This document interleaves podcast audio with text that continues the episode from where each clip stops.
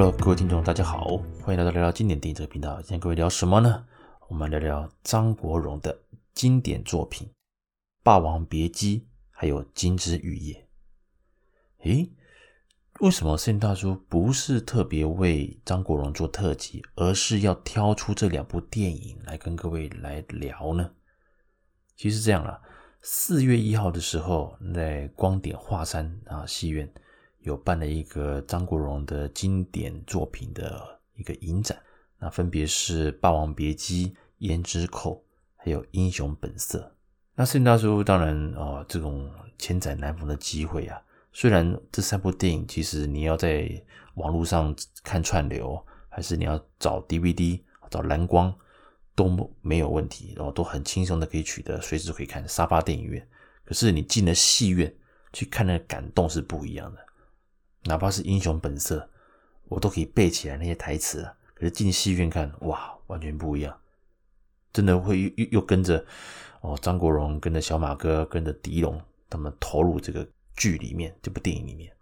而《霸王别姬》呢，我也跟各位坦白讲，其实我看的次数也不多啦，不像哦其他的港片，我可能就看了很多次，《霸王别姬》我可能看的次数可能一只手就可以数得出来。那为什么我看《霸王别姬》的次数那么少呢？我跟各位讲啊，其实我不太喜欢看，就是结局可能会比较悲伤，或者是结局属于需要思考、令人醒思的。这种片其实我看完之后，我会想很多，所以我有时候会比较不准啊，心情也会跟着，就是即使剧落幕了，你会觉得说，哎呦，哪里啦，好像有一点，好像有一点，哎呀，有点遗憾啊，什么之类。当然，这也是电影的一个好看的地方啊。那为什么我今天要聊《霸王别姬》跟《金枝玉叶》呢？其实啊，同性的这个爱情，或者是说。像 LGBT 这种话题啦，就是跨性别的这种认同者，还是说这是那种双性恋？在这几年，可能大家的一个观念是比较呃开始普遍的，是可以接受这些呃这些现象的存在啦。可是在，我呃在不要说古早啦，可能在十年前呢。这一种现象，这种观念，其实还是受到这个世俗的一个舆论的影响，所以有蛮多，呃，不管是双性恋者，还是同性恋者，还是说觉得说之后可能需要做一些呃手术来变性的，他们一直会承受着社会对他们的一些呃所谓传统的一些眼光啦。而张国荣其实，如果大家看他的资料的话，他以前也确实是和那个女性交往过嘛。就像他也承认说，他曾经在很年轻的时候啊，像像毛舜筠求婚，那有几段恋情跟女星的一些恋情是公开承认的。之后，当然除了他呃退退出影坛嘛，他有他有隐退过啊，息影过。之后在九七年的时候，他在一个演唱会上，呃，唱了那个《月亮代表我的心》，向他的另一半啊，就是唐先生。向他来告白，那个时候他哇，就是是全球震惊啊！哇，原原来张国荣啊，他真的是那个呃，这个呃，所谓他承认他出柜了啊，同性恋这个部分。当然，这个当然这个是每个人的选择啦，所以我们也是祝福他。那个时候，只不过当这个消息一出来，大家还是还还是会很震惊的。那我们回到电影这边。当他出柜之后，有些人会觉得说：“哦，那你《霸王别姬》是不是演自己呀、还是怎么样？”很多很多啊。这边我要想表达我个人的想法啦，《霸王别姬》的成功，当然在整个的一个这个第一个，它剧本当然是它的是从呃李碧华的小说做一个改编嘛，所以基本上剧本的一个层次就已经很强很强大了。再加上他整个剧情啊，啊，从他们童年啊到那个抗日啊，到国共内战，一路这样下来，其实他很，他就是讲的一个中国近代史的一种为背景的一种感觉。这个所谓程蝶衣啊，最早最早其实这个角色哦，听说那个尊龙啊，就是华裔演员尊龙也有有意争取，就长相这个颜值啊，我相信如果给尊龙来扮演程蝶衣。也不也一定也很美啦，绝对不会输张国荣。这个角色当然最终是由张国荣所拿到，并且做了一个很完美的诠释。当时不要说他的扮相，我觉得令人惊艳，就是说一个大男生。我当然我们知道张国荣的演技非常之好嘛，他演那个阳刚的哇，懂还是演大侠，还是演这种比较阴柔的，甚至在呃《家有喜事》他演的那种比较娘娘腔的，都有都是发挥的非常好。所以当时大家是把他认为他是一个演技派的，而他是苦练，他确实也是苦练，他苦练那些那个京剧啊这些身段。而他秀出了这个陈迪这种演那个虞姬啊，《霸王别姬》嘛，演虞姬这个角色的这种整个的一个表现啊，是相当的完美呀。那你说他是专业的这个京剧演员哦，大概也不会有人去怀疑了。在这个情况之下，他还能够演出就是他跟巩俐争风吃醋嘛，因为他怎么讲？那他的师兄啊，就张丰毅的角色，当然他跟那个巩俐在一起。在那个时候，其实当你只有你有只有你占有的时候，你当然是全心的爱这个爱这个人。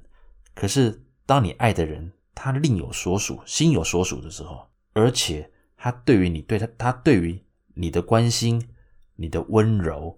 无法感受，或者是无法接受。当然有人会说，张丰毅他这边。是属于可能没有那么了解到啊，体会到当年年轻的时候，体会到啊张国荣这陈蝶衣对他的一个感情呢。只不过我个人的判断是，可能有感觉，但他选择这个是所谓的呃师兄师弟的这种所谓这种感情啊，师兄弟的感情。所以你要说张国荣是演自己嘛，我是觉得他是一个可以。所谓公私分明，什么叫公私分明呢？就是说，呃，在演戏，他可以绝对的一个去投入这个角色，哦，和所谓他的性向，我觉得是没有关系的。包括像那个他的爱情片，他的爱情电影也是演的丝丝入扣啊，跟女星的对戏，所以我觉得他本身是有所谓的呃类似双性恋或者是后来同性恋这种倾向，这种性格，我觉得是。不会跟他真正的演技是有所影响的，不敢说是百分之百没有，可是我认为张国荣他就是一个很棒的一个影帝级的演员，所以给他这个任务，他去诠释这个角色，他是可以做到百分之百完美的，甚至百分之两百、三百。讲到《霸王别姬》讲这么多，另外一部呢，《金枝玉叶》，为什么这样提呢？因为这两部电影其实是相当接近的时间上映的。啊，《霸王别姬》是一九九三年，那那个《金枝玉叶》啊，就是他跟袁咏仪呃的主演，还有刘嘉玲嘛，是一九九四年，所以基本上这个时间啊几乎是重叠的。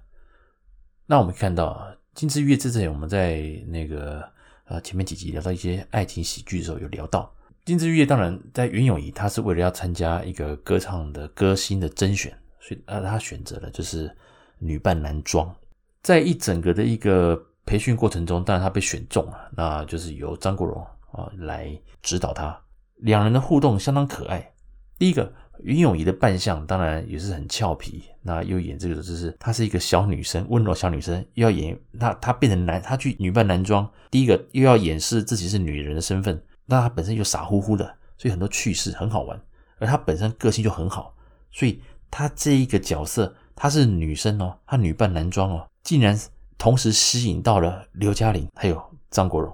这边最好玩就是当张国荣他在电梯里面发生，因为他自己在剧中他是有那个那个幽闭一个恐惧症嘛，所以当他家里的电梯停电故障的时候，他被整个人被困在这个小空间里面，他整个就是快崩溃了。那个时候当然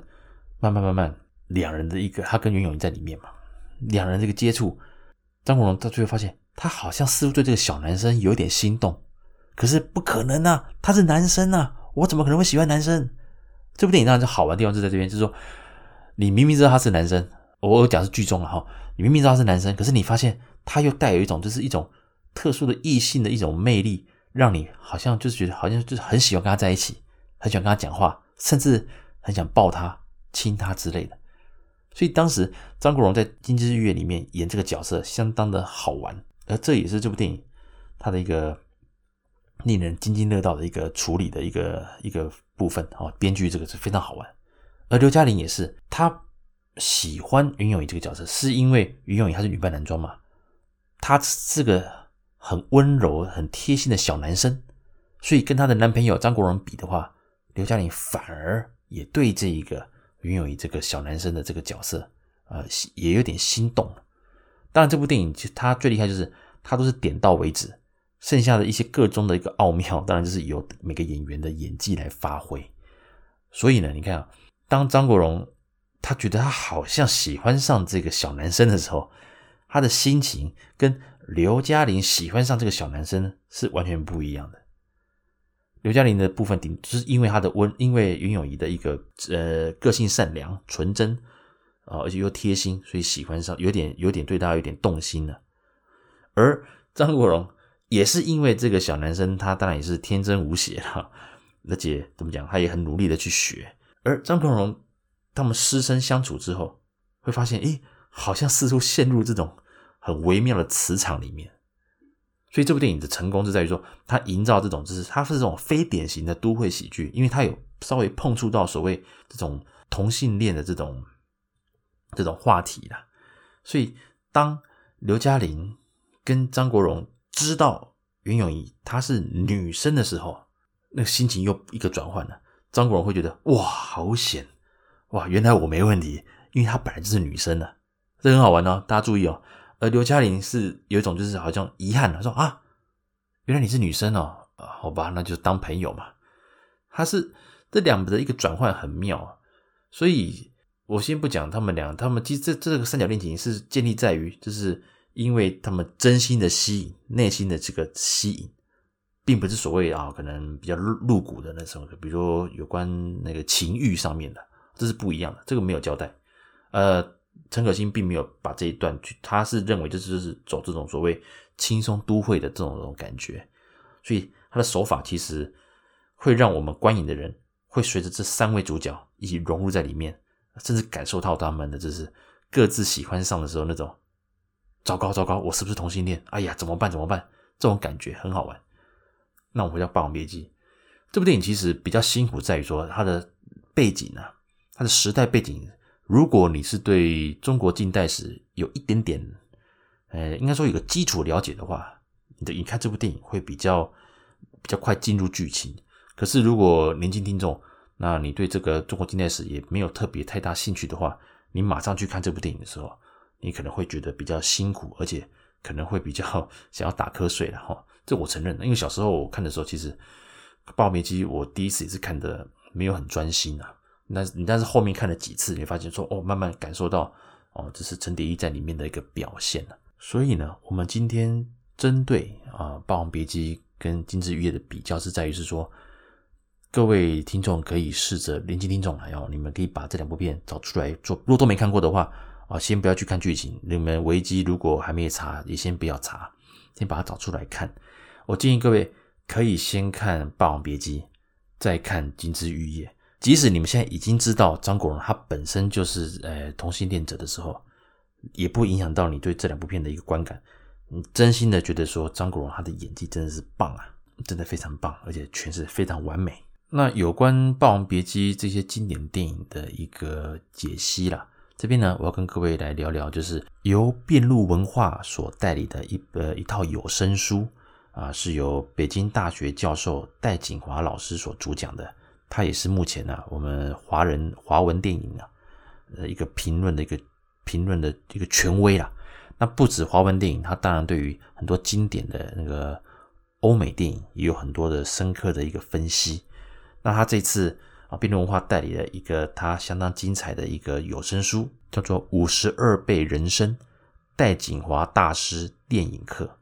啊，他会跟各位来找他精选了五十二部经典电影。啊，这当然也有我们呃欧美的，也有亚洲的，像是《花样年华》，像是《霸王别姬》，或者是像呃美国的《刺激一九九五》，还有更早期的《四海兄弟》，甚至还有《教父》，还有《海上的钢琴师》等等很多经典戴锦华老师都有他的一个精辟的分析跟解析的。像《霸王别姬》的话，他除了聊到主三位主角之间的一个爱恨情仇之外，他也从这个历史背景呢来带出为什么会有这些的发展，还有导演啊陈凯歌或者是编剧他们想给你带给你什么的感觉，他用不同的角度去来做这些分析，像《海上钢琴师》、像《教父》、像《刺激一九九五》，他用不同的方式来跟各位做一个分析，为什么呢？这我也坦白讲，像一部电影，如果我和你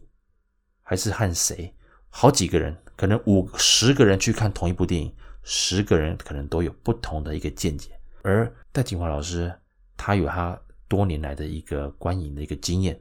他也是这方面的一个电影评论的权威，所以这套有声书相当精彩。你不会觉得他是在说教，他你就像在听一个，他把一部电影从他的表面。一路聊到它的深层，它带给观影的影迷们有什么样的一个呃启发，他都有自己独得到的一个一个想法跟见解。所以呢，这套由边路文化所代理的有声书《五十二倍人生》戴锦华大师电影课，我个人也非常的推荐。那目前呢，已经在边路文化的官网上架，那有兴趣的听众呢，也可以参考。即使你看过那部电影，你再听了一次，你会发现哦，诶，真的会有让你有不同的一个对这部这部电影有不同的面向、不同的想法。